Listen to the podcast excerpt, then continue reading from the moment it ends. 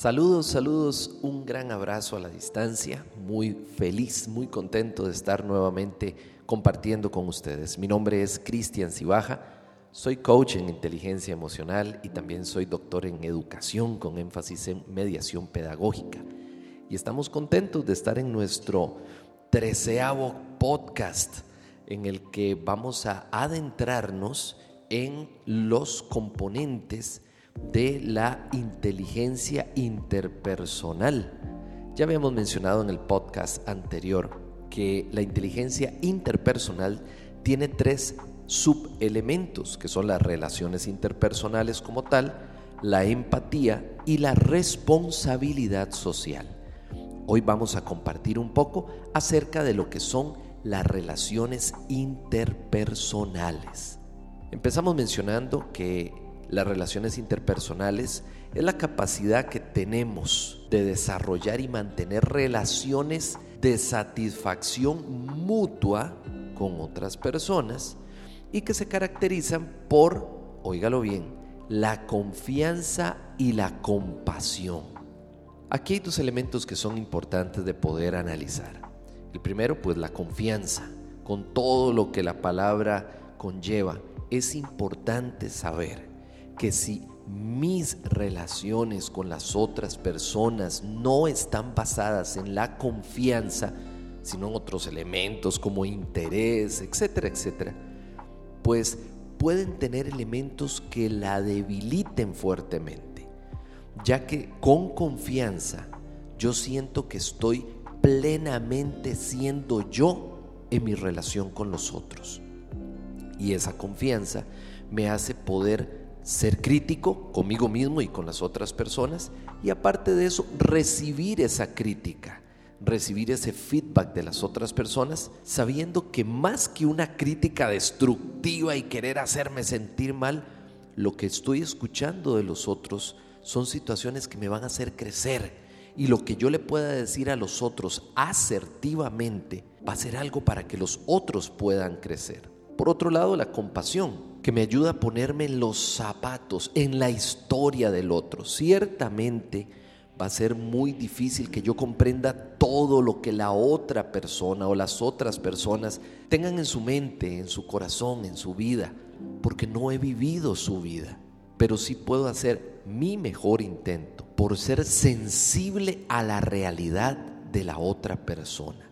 Y desde allí vivir esa compasión eso que me moviliza a ponerme en la historia de la otra persona. Y desde allí que se despierte en mí ese deseo de poder comprometerme con el otro. Si aprendemos a tener un buen nivel de relaciones interpersonales, inevitablemente pues voy a tener capacidad para aprender a dar y recibir afecto y cariño de una forma muy positiva. También voy a tener la capacidad de poder mantener relaciones con las personas a lo largo del tiempo. Y evitaré, entre otras cosas, ser distante, ser incapaz de, compartir mis sentimientos porque no siento esa confianza, este, o inclusive que no me interese del todo qué es lo que sucede con las otras personas. Y es que nadie me está pidiendo que sea un libro abierto y que le esté contando a todo mundo mi historia, pero sí que sea capaz de poder compartir mis emociones, mis sentimientos y que las otras personas me puedan entender, me puedan descubrir y desde allí también nosotros podamos hacer lo mismo con lo que fortalecemos ese lazo, esa unión, esa relación con los otros. Y es que hay diferentes espacios para poder vivir este tipo de relaciones.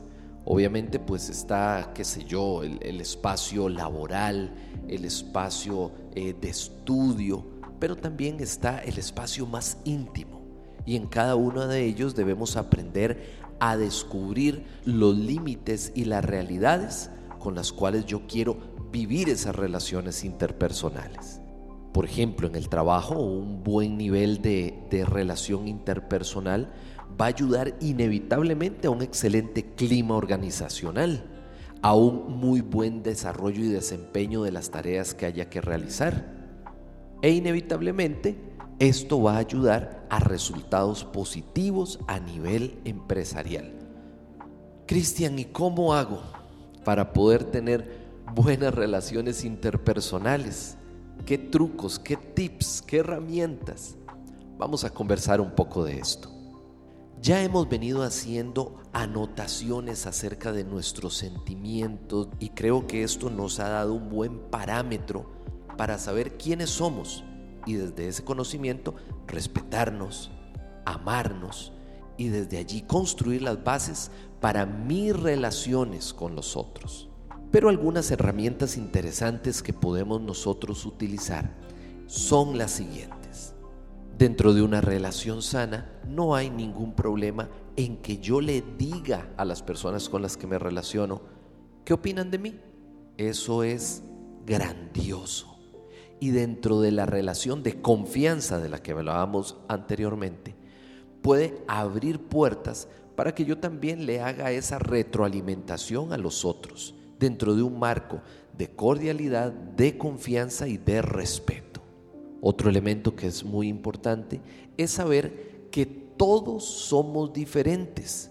Por eso, desde esas diferencias, tratemos de asombrarnos menos cuando el otro no actúe como usted quiere que actúen.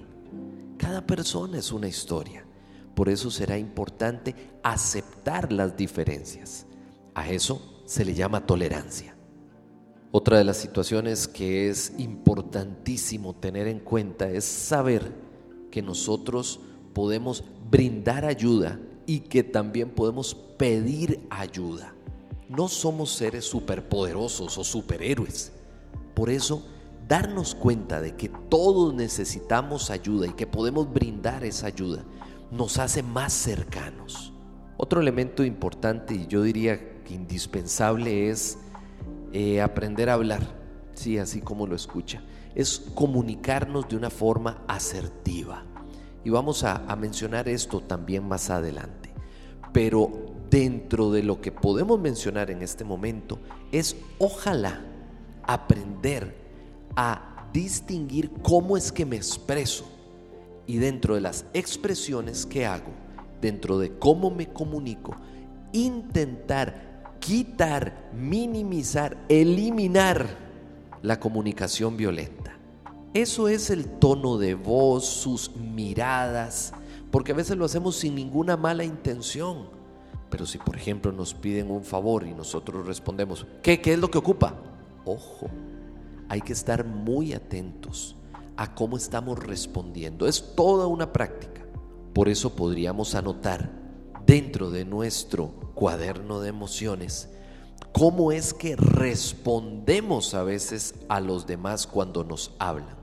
Esto puede ser un buen parámetro para poder distinguir qué cosas deberíamos endulzar un poco en nuestra vida. Para ir terminando, otro elemento que es importante es darle a la otra persona el espacio que se merece para ser protagonista de sus historias. Uy, esto sucede muchísimo. Alguien nos empieza a contar algo y uno llega y le dice, ah, bueno, pero fíjese que yo también. Y, entonces usted empieza a contar su historia disminuyendo la historia de los otros. Dele a los otros la oportunidad de ser protagonistas. Dele a los otros la oportunidad de comentarle sus alegrías, sus tristezas, sus anécdotas y en otro momento usted perfectamente puede llegar, oye, ¿recuerda usted lo que me había contado la otra vez?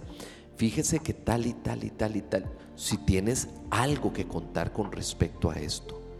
Pero existen muchas personas que cuando empiezan a escuchar que alguien habla de algo, inmediatamente tienen que dar su propia versión. Deja que los otros también sean protagonistas.